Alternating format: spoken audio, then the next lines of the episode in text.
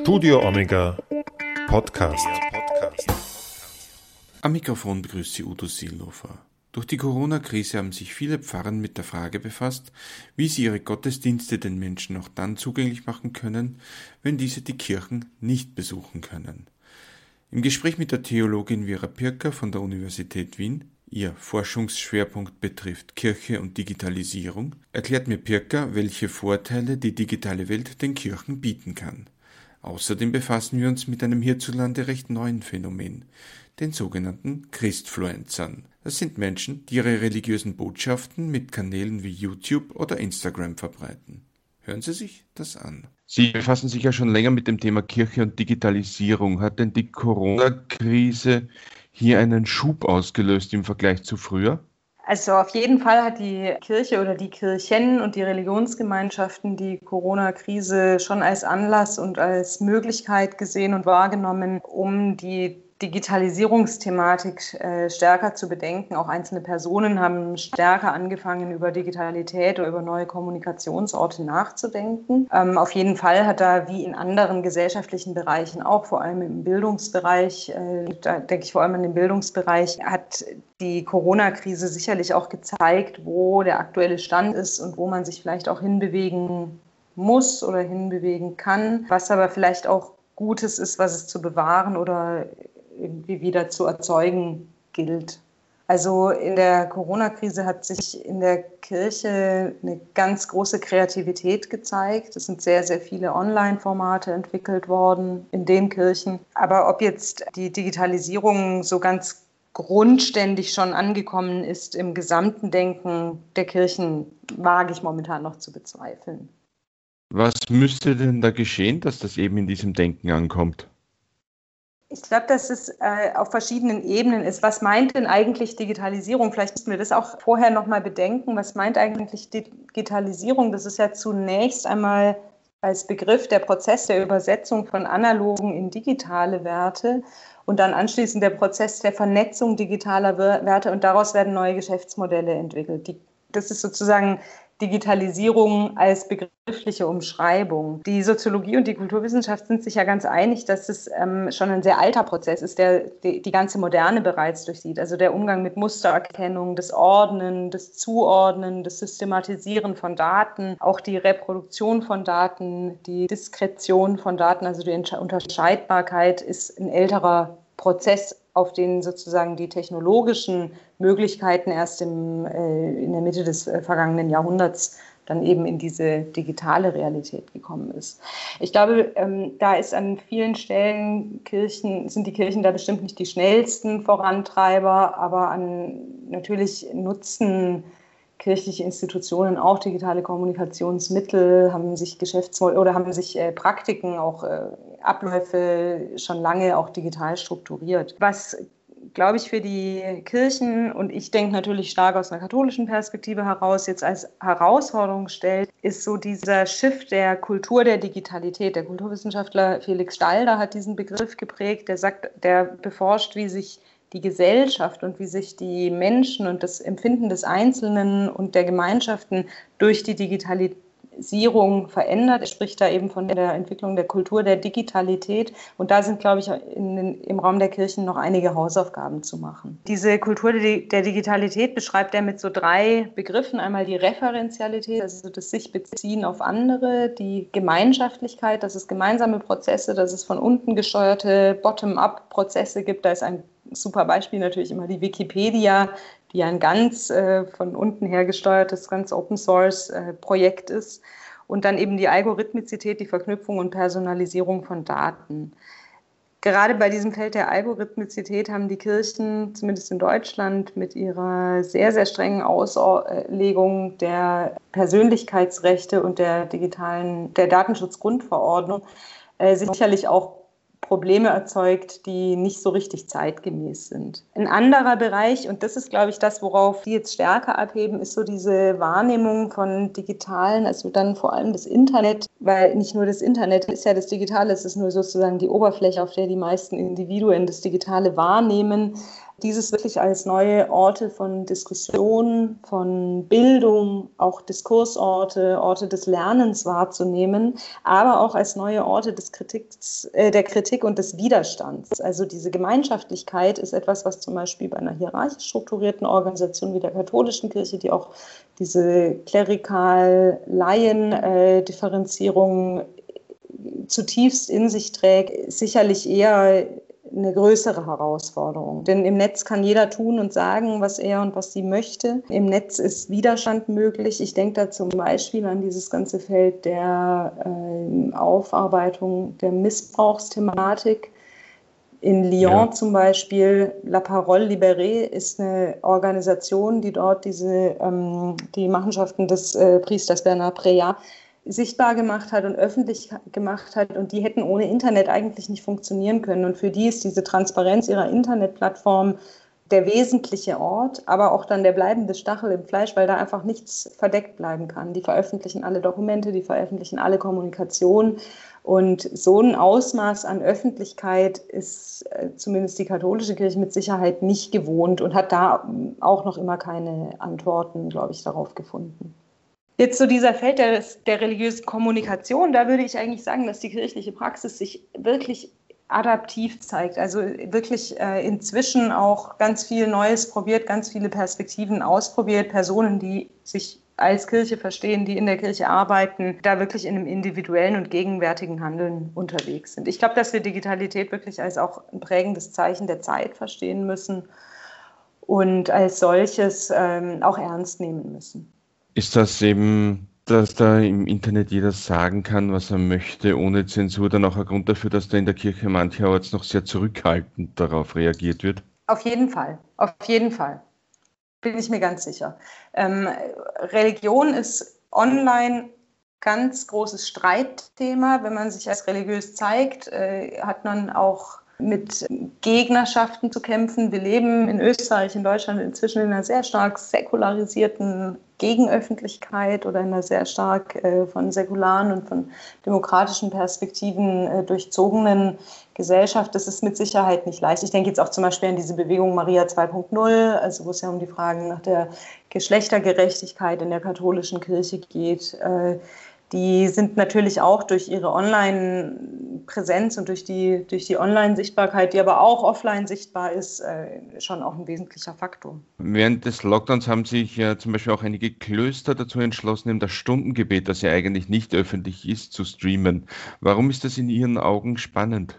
Ich finde es hochinteressant, weil es ja sozusagen eine Möglichkeit ist, äh, in, in, in einem Kontakt zu, zu bleiben.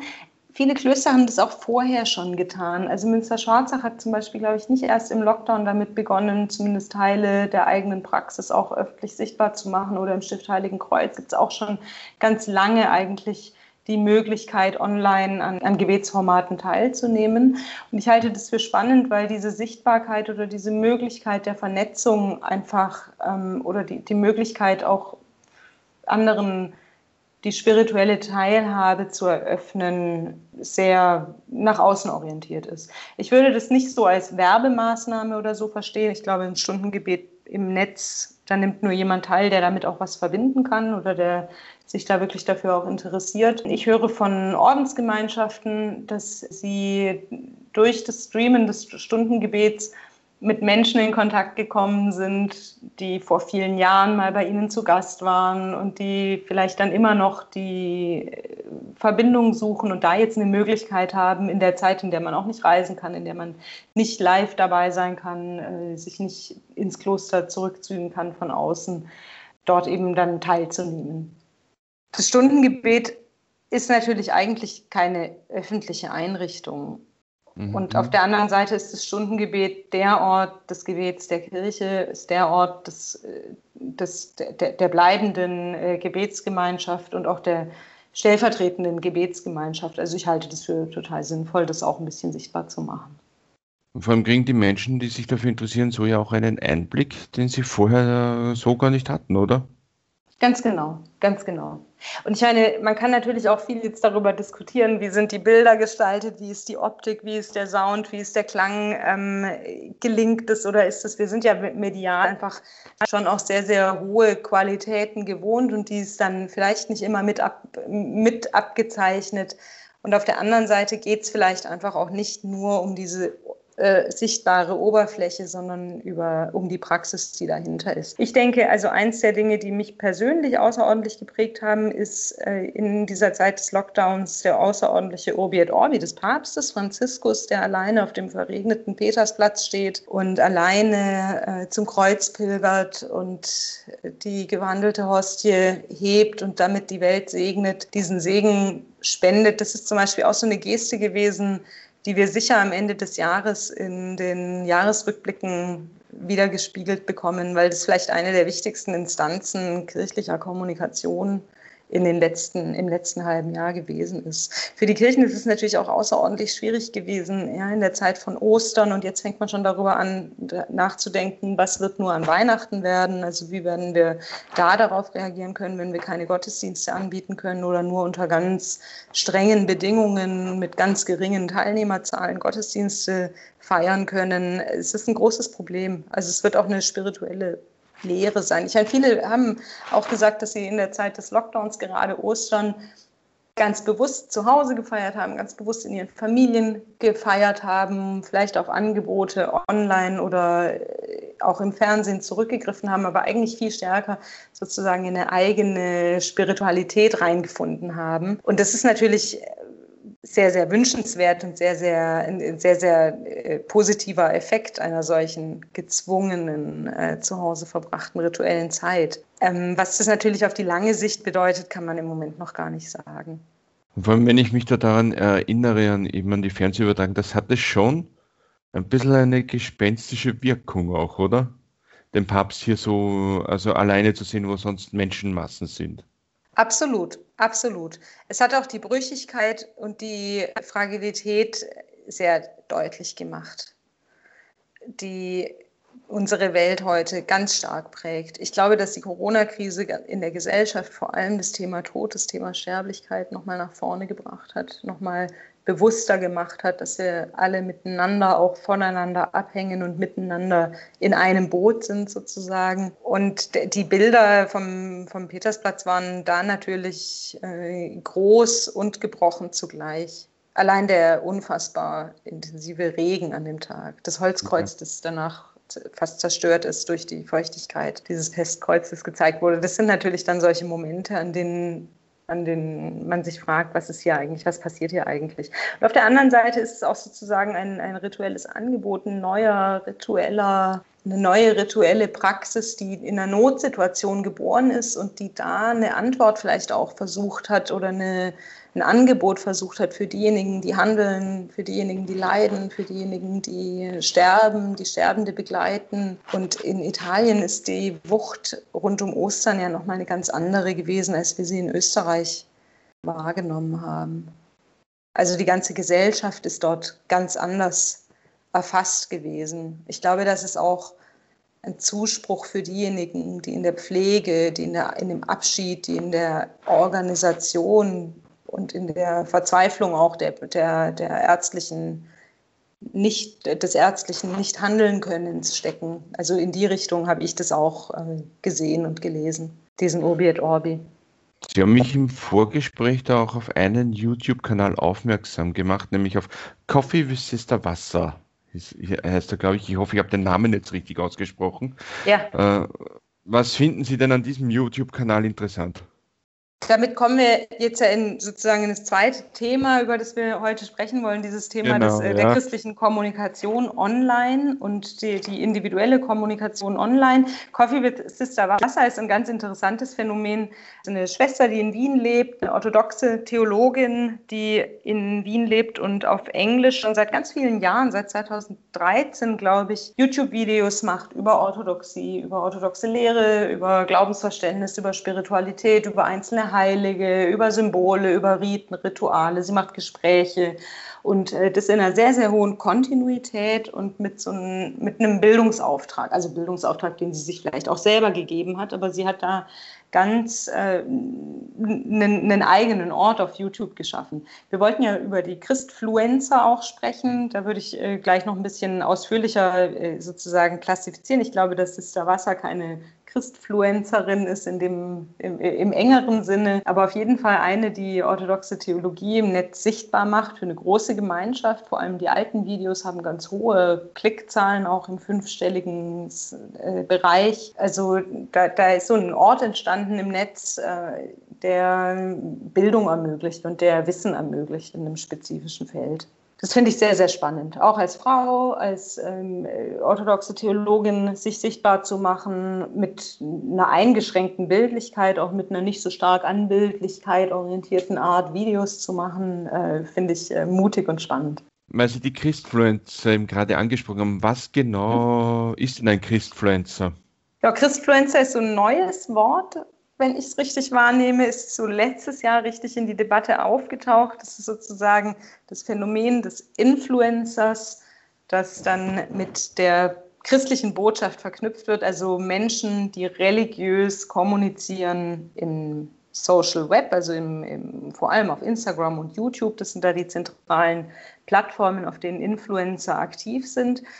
Und um diese Perspektive des Christfluencings zu verstehen, muss man vielleicht ein bisschen ausholen und das Thema Influencing darstellen. Influencing ist eben ein Phänomen dieser Social Media. Personen, die als Individuen online kommunizieren und sich selbst zu so einer Werbe- und Kommunikationsfigur äh, entwickeln. Es ist ein Prozess, man ist nicht einfach Influencer von Tag 1 weg, sondern es ist ein Prozess, den Menschen gehen, ja, die eröffnen einen Kanal, die eröffnen unter einer spezifischen Perspektive einen, einen, einen Kanal und äh, mittlerweile ist es ja einer der ganz großen Bereiche in der Werbeindustrie auch geworden. Diese Influencer sind meistens so eine Art Peer Group ihrer eigenen Nutzer und Nutzerinnen, also die Follower und Followerinnen sind meistens in einer ähnlichen Altersgruppe unterwegs oder etwas jünger ähm, und sie haben oft auch recht treue Fangemeinden. Wenn ich einem Influencer, einer Influencerin folge, dann folge ich denen, weil ich die gut finde, weil ich die mag, weil ich die täglich sehen möchte oder hin und wieder von ihnen was hören und sehen möchte. Influencer werden wahrgenommen als Experten für ein bestimmtes Thema. Das heißt nicht unbedingt, dass sie auch Experten für dieses Thema sind, aber sie werden als solche wahrgenommen. Haben in der Regel auch eine relativ hohe Reichweite und einen hohen Be Bekanntheitsgrad, aber es gibt auch solche Mi Mikro-Influencer, Nischen-Influencer, da reden wir jetzt über Personen, die vielleicht so im vierstelligen Follower-Bereich unterwegs sind, die eine ganz spezifische Zielgruppe ansprechen, aber mit der vielleicht in einem sehr, sehr engen Kontakt stehen. Ganz typisch ist so ein häufig möglichst, ein sehr häufiger, intensiver und auch möglichst persönlich wirkender Kommunikationsstil. Also man macht direkte Ansprache, zum Beispiel bei Instagram in den Stories, sprechen die direkt in die Kamera hinein, responsiv auf der persönlichen Ebene, man antwortet auf Fragen, man ermöglicht der Audience äh, Fragen zu stellen und reagiert auf diese Fragen. Das erzeugt so eine Dynamik, eine, ja. das erzeugt so ein Gefühl der Freundschaft, großer Bruder, kleine, große Schwester, die beste Freundin im Netz. Die Medienwissenschaft spricht da von parasozialen Interaktionen, was heißt, dass es eine einseitige persönliche Bindung an die andere Person gibt. Und äh, diese Influencer haben auch eine ganz starke Vorbildwirkung, vor allem auf Jüngere. Influencer sind also im Grunde selbstproduzierte Werbefiguren für ein Thema, das sie sich selbst wählen. Und das ist so eine Art Dauerwerbesendung auch, die so zwischen Person und Gegenstand hin und her changiert. Man muss es vielleicht auch ein bisschen vergleichen mit so einer Telenovela, diese brasilianische Serienformat, das äh? die über Jahre und Jahre laufen. Also es, man ist einfach in einem ständigen Kontakt. Jetzt in diesem Feld haben sich in Deutschland und Österreich als neueres Phänomen oder eine neuere Sichtbarkeit diese noch etwa kleine oder übersichtliche Sparte der Christfluencer gebildet. Das sind Menschen, die religiös sind und die ihre religiöse Thematik sozusagen als Thema ihres Influencings verstehen. Also Menschen, die ganz sich widmen dem Thema Jesus, dem Thema Christsein, dem Thema Glauben und Christentum in der Gegenwart, in der heutigen Gesellschaft. Ähm, und dieses äh, Phänomen, sozusagen beides zu sehen oder beides wahrzunehmen, in dieser engen Interaktion zu sein, mit äh, einer Follower-Gemeinde in Interaktion zu sein und dort aber dann auch als Vorbild zu wirken und etwas zu, zu zeigen aus, der, aus dem eigenen Glauben, das ist vielleicht dann nicht so sehr eine Werbeorientierung, wobei auch im religiösen Influencer-Markt vermutlich einiges Geld und einige ähm, Interessen im Hintergrund sind, die dann nicht so sichtbar sind in den Plattformen. Die sind aber, also die darf man nicht, nicht wegignorieren sozusagen. Ich glaube, dieses Christfluencing ist so ein Phänomen auch einer neuen Religiosität oder einer neuen Realität des Religiösen in der Gegenwart. Die Religionssoziologie hat äh, sich inzwischen von der Säkularisierungsthese verabschiedet, also dass es die Religion sich zunehmend verabschieden würde aus dem Leben vom Menschen. Die Religionssoziologie nimmt es schon lange wahr, dass es in der pluralen und säkularen Gesellschaft auch mehr Entschiedenheit und Sichtbarkeit gibt für Menschen oder von Menschen, die religiös sind. Also wer sich religiös definiert, der spricht es auch stark nach außen oder kann das auch stark nach außen sprechen. Und das ist das, was solche Christfluencer eben im Netz tun. Wenn ich das jetzt aber mit den anderen Influencern hm? vergleiche, mit dem, was Sie gerade gesagt haben, könnte ich ja jetzt ganz hart formuliert mhm. einmal sagen, die verkaufen Gott, so wie ein Beauty-Influencer eigentlich Make-up-Produkte verkauft, oder?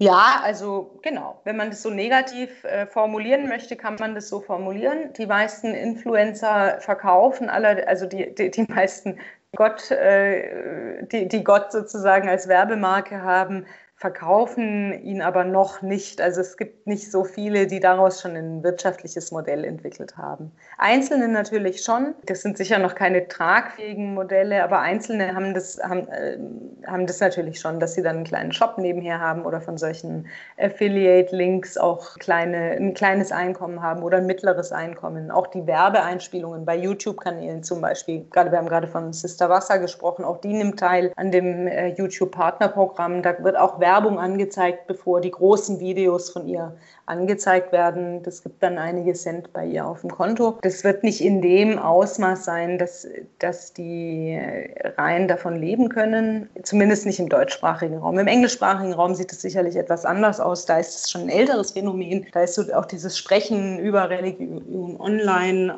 das ja oft auch so einen rechtlich evangelikalen äh, Moment hat, äh, schon älter und stärker ausgeprägt und hat dort auch, erreicht dort auch noch viel, viel höhere Follower und, und Nutzerzahlen. Das ist in Deutschland und in Österreich noch nicht der Fall. Hier ist es eher so, dass es Überzeugungstäter sind, Personen, die dort äh, eine, einfach eine, eine, besondere Sichtbarkeit äh, erzeugen aus einer besonderen Überzeugung heraus. Und ich meine, Gott kann man nicht kaufen. Das ist, glaube ich, sogar denjenigen bewusst, die über ihn im Netz so viel sprechen. Mhm. Auch wenn es noch sehr, ein sehr kleiner Markt ist, in Anführungsstrichen, mhm. gibt es ja schon einige bekanntere Vertreter und wenn man darüber recherchiert, stolpert man ja immer wieder über die GVC. Und bei der GVC, ja. also der Global Video Church, ist ja das Besondere, die haben nicht nur die beiden Hauptkanäle für Erwachsene und Jugendliche, sondern auch jede Menge verschiedene Botschafter, wie zum Beispiel Lee Marie oder Juju Bloch etc. Mhm. Was, was hat es mit der GVC und ihren Leuten da auf sich? Also soweit ich da den Hintergrund kenne, ist, es, ähm, ist da der Hintergrund diese äh, Theologische Akademie, die in Bingen am Rhein ist. Die, äh, in einem freikirchlichen Kontext ist eine theologische Ausbildung für Menschen, die im freikirchlichen Bereich Gemeindeleitung übernehmen wollen. Und die haben dort oder von dort ausgehend ist, glaube ich, dieses, äh, dieses Netzwerk der GVC, der Global Video Church, entstanden. Es ist eine deutschsprachige Unternehmung. Ähm, und Limarie ist eben eine der, wie soll ich sagen, der Anchor-Woman. Sie ist auf YouTube vor allem aktiv, aber auch bei Instagram und ist eine sozusagen der Botschafterinnen, die ihr eigenes Leben zeigt. Sie arbeitet mit, diesem Emotion, mit dieser emotionalen Nähe, macht ihr Leben modellhaft sichtbar. Das heißt dann auch Themen wie Ehe, wie Kind, wie Schwangerschaft, äh, solche Themen, die für junge Frauen von ganz großem Interesse sind, die zeigt sie auf ihren Bildern, die natürlich schön sind und schön bearbeitet auch sind, in einem ganz spezifischen Farbschema stehen und in einem ganz spezifischen Gestalt, äh, Gestaltungsthema stehen. Man spricht davon Instagram-esque. Ihr wichtigstes YouTube-Video, sie ist seit 2017 auf YouTube aktiv. Ihr am meisten abgerufenes Video heißt Kein Sex vor der Ehe. Sex Sells, auch wenn man ihn hm. nicht hat. Ähm, da haben 40.000 Menschen draufgeklickt. Ob die sich das auch alle ganz angeschaut haben, ist nochmal die andere Frage. Aber Limarie ist auf jeden Fall ein so ein Role-Modell und die arbeitet tatsächlich auch recht typisch mit diesem, mit dieser direkten Ansprache, mit dieser relativ engen Interaktion mit den, äh, mit ihren Followern. Also die würde ich auf jeden Fall auch so in diesen Bereich des Christfluencings reinstecken. Was da genau für wirtschaftliche Modelle dahinter stecken, ich meine, Sie haben eine Gemeinde auch in Frankfurt und da, wer, wer sich dort anschließt, der wird entsprechend der freikirchlichen Konzeptionen natürlich seinen Anteil abgeben und wird dort äh, die Gemeinde mitfinanzieren, spendenbasiert, aber auch verpflichtend. Da ist die GVC sicherlich nicht alleine in diesem Feld. Anders sieht es bei solchen Personen aus wie Pastor Gunnar Engel. Das ist ja auch so einer, der ganz aktiv bei YouTube und auch bei Instagram aktiv ist. Der ist Pastor der, ich meine, der Nordkirche, hat dort eine kleine Gemeinde und macht nebenher vielleicht auch als Teil seines äh, Dienstauftrags, das weiß ich jetzt nicht, da möchte ich jetzt nichts Falsches sagen, Videos, die er auf YouTube online stellt.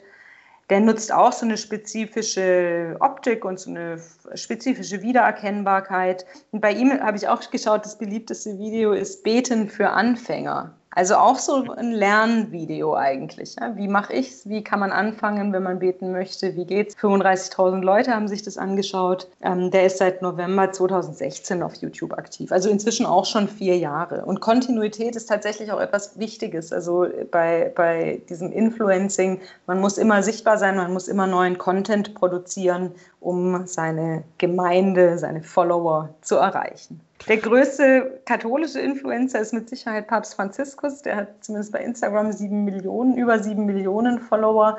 Der ist ja auch für parasoziale Interaktionen bekannt. Der ruft ja auch manchmal Menschen an. Das macht er allerdings nicht in den Instagram Stories. Aber das sind dann so Dinge, die äh, auch die, die Öffentlichkeit erreicht. Ja, dass er in direkten Kontakt geht mit den verschiedenen Ebenen, mit den verschiedenen Menschen innerhalb und außerhalb seiner Kirche. Wenn man sich also diese Videos eben anschaut, also Sie haben vom Pastor Engel oder auch von der GVC, die sind ja technisch sind die ja eigentlich perfekt gemacht, muss man sagen, oder? Also das ist alles perfekt ausgeleuchtet etc. Da kann man ja direkt was lernen davon. Absolut, absolut. Also das sind Medienprofis, die sind als Medienprofis unterwegs. Die haben da auch sehr, sehr viel gelernt viel auch selbst sich angeeignet. Der Gunnar Engel hat darüber auch öfter gesprochen, dass er sich das alles selbst angeeignet hat oder selbst ähm, sozusagen entwickelt hat. Da steckt natürlich auch eine Investition in Technik äh, dahinter und in bestimmte Praxis. Man braucht eine, eine bestimmte äh, Wahrnehmung. Aber er macht, glaube ich, tatsächlich relativ viel selbst bei seinen Videos. Anders war das bei äh, der in Deutschland viel umstrittenen Jana Highholder, die ja äh, mit dem Kanal Jana glaubt, sozusagen die offizielle Influencerin für die EKD, also für die Evangelische Kirche Deutschlands gewesen ist. Da steckten, glaube ich, 14 Personen hinter dem Video, hinter dem YouTube-Kanal. Die haben den Dreh gemacht, die haben die Themen gemacht, die haben die Gäste gemacht, die haben das Studio eingerichtet. Da steckt äh, tatsächlich dann auch eine fünfstellige, eine vierstellige Summe dahinter, um sowas nach vorne zu bringen.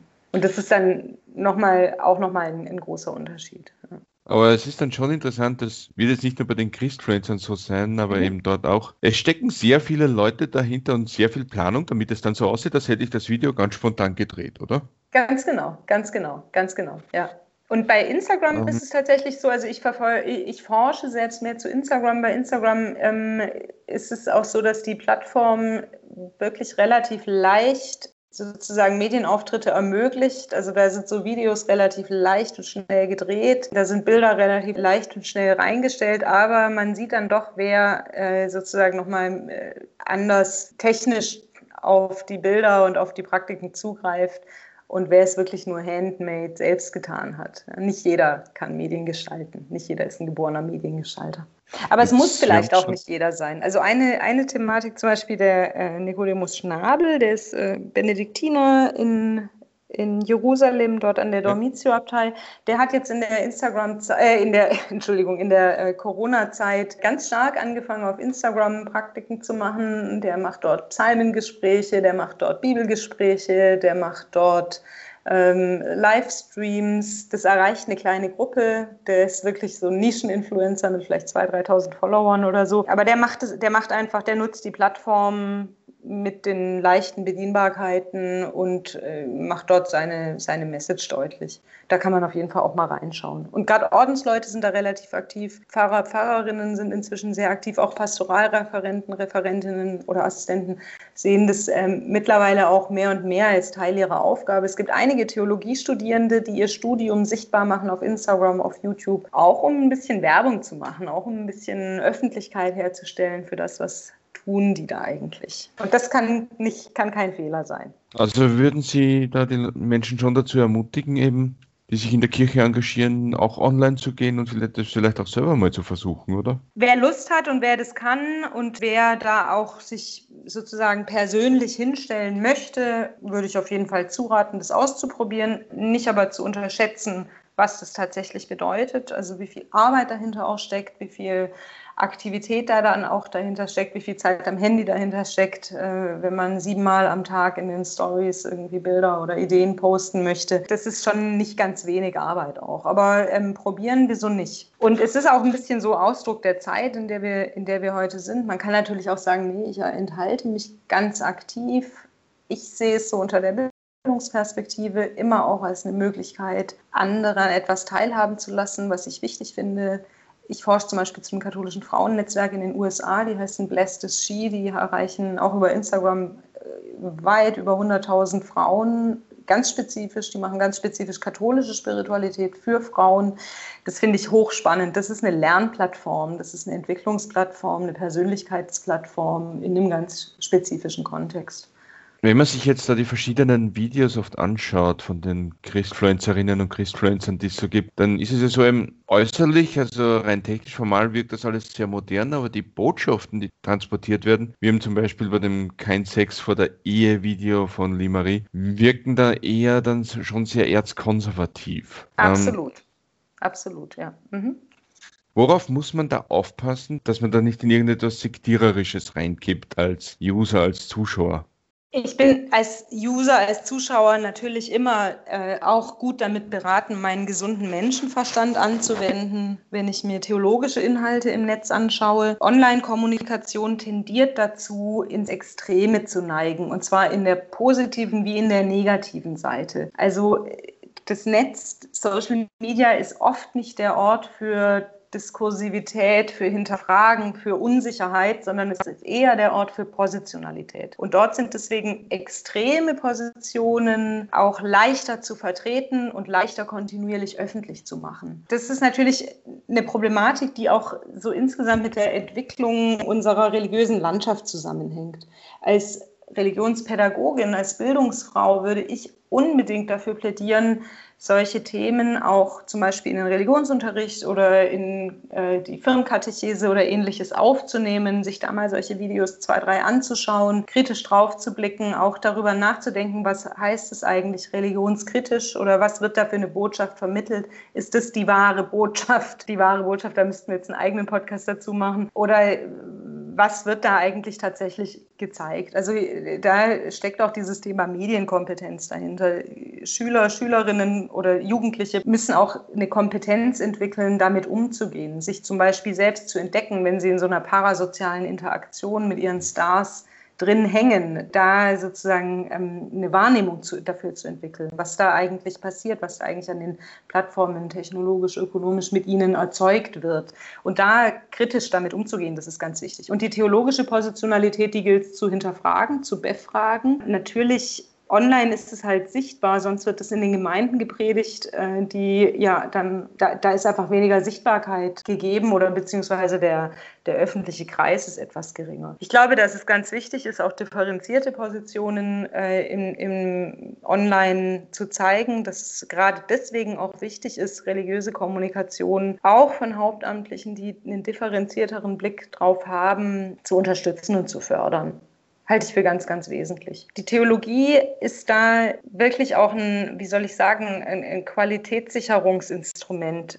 Aber auch ein Theologiestudium schützt ja vor extremen religiösen Positionen in der Entwicklung des Lebens nicht. Jetzt haben ja eben diese Kanäle eben auch Vorbilder aus den USA, wo das schon mhm. sehr lange eben ein Phänomen ist. Da sieht man ja oft auch sehr viele eben freikirchliche Kanäle auch, wie zum Beispiel, was weiß ich, Nate and Sutton oder Girl Defined etc. Kennen Sie diese Kanäle und wenn ja, was sagen, was sagen Sie zu ihnen? Wie finden Sie die? Also aus forscherischer Sicht finde ich die hochinteressant. In den USA ist es so, dass, dass es viel, viel üblicher ist, über Religiosität und religiöse Praxis auch öffentlich zu sprechen. Diese Bekenntnisreligiosität, das ist etwas, was in den USA viel selbstverständlicher ist, ähm, als wir es in Österreich und Deutschland und der Schweiz vielleicht auch kennen. Das nehme ich erstmal als solche wahr. Ich würde das nicht von sich aus äh, als negativ empfinden. Mhm. Es gibt ja auch katholische Bischöfe, die online sehr aktiv sind. In, in San Francisco, der Bischof Barron zum Beispiel, hat auch ein großes, großes Netzwerk. Sicher eher eine konservative amerikanische Katholizität, die dort vertreten wird. Auch das Netzwerk, das ich erwähnt habe, Blessed is She, ist auch eher eine konservative äh, katholische Spiritualität, aber darin muss ja auch nicht immer was falsch sein. Girl Defined ist so ein Kanal, zwei junge, ich glaube, Texaner Amerikanerinnen,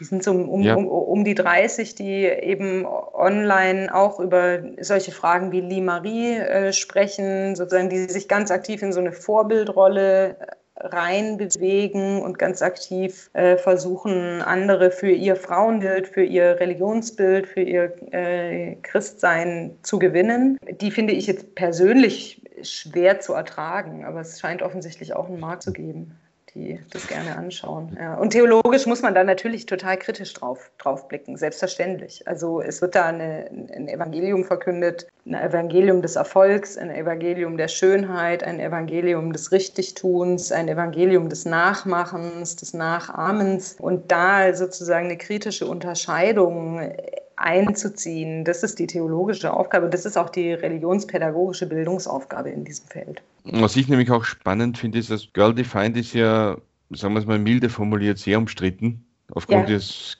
vor allem aufgrund des Bildes der Geschlechterrollen auch. Und ja. es gibt ja in den USA schon fast auch sowas wie eine Gegenbewegung zu diesen religiösen Kanälen, nämlich sehr viele atheistische Kanäle auch. Und da ist Girl Defined schon fast eines der Lieblingsziele.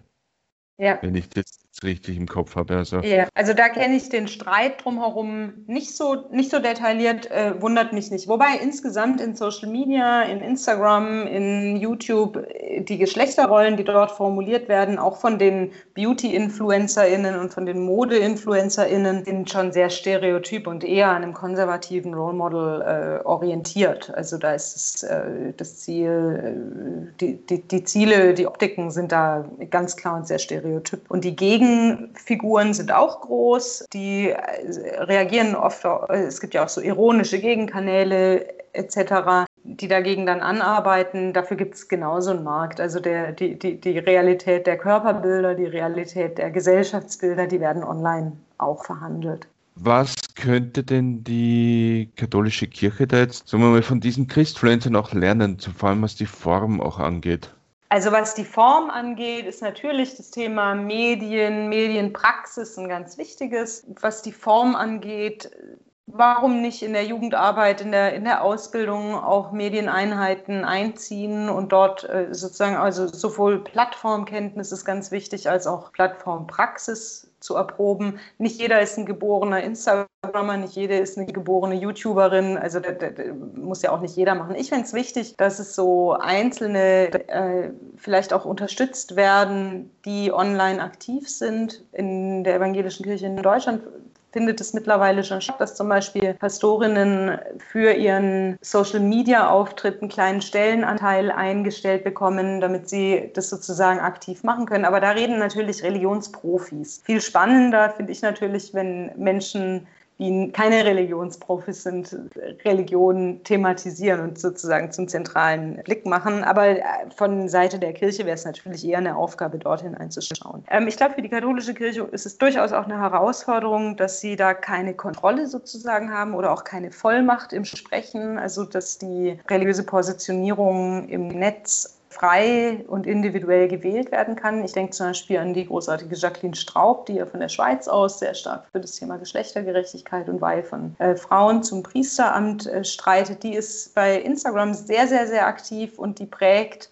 das katholische Bild dort ganz neu und ganz anders. Jetzt muss man inhaltlich kann man darüber streiten oder kann darüber diskutieren, aber sie kann das einfach machen und sie kann sich einfach mit ihrem Gesicht, mit ihrer Praxis, mit ihrer Persönlichkeit da reinstellen und die erreicht da natürlich auch dann bestimmte Gruppen oder bestimmte, bestimmte Interessen. Ich glaube an sich und ganz grundlegend Zuversicht und Mut auch an neuen Kommunikationsorten hat sicherlich noch keiner Organisation wirklich geschadet. Die Leute machen es sowieso, egal wie sich die Kirche dazu stellt oder nicht. Sehr spannend finde ich, dass zum Beispiel im katholischen Kontext recht viele Ordensleute aktiv sind online. Sie haben da ja auch einen Podcast gemacht mit dem ähm, Pater Sandesch. Also äh, solche einzelnen Persönlichkeiten einfach machen lassen mit Zutrauen und vielleicht ein bisschen begleiten, halte ich für eine ganz ganz wichtige Möglichkeit. Und der Umgang mit der Transparenz, die im Netz ist, die ich ganz am Anfang auch angesprochen habe, der braucht Mut und da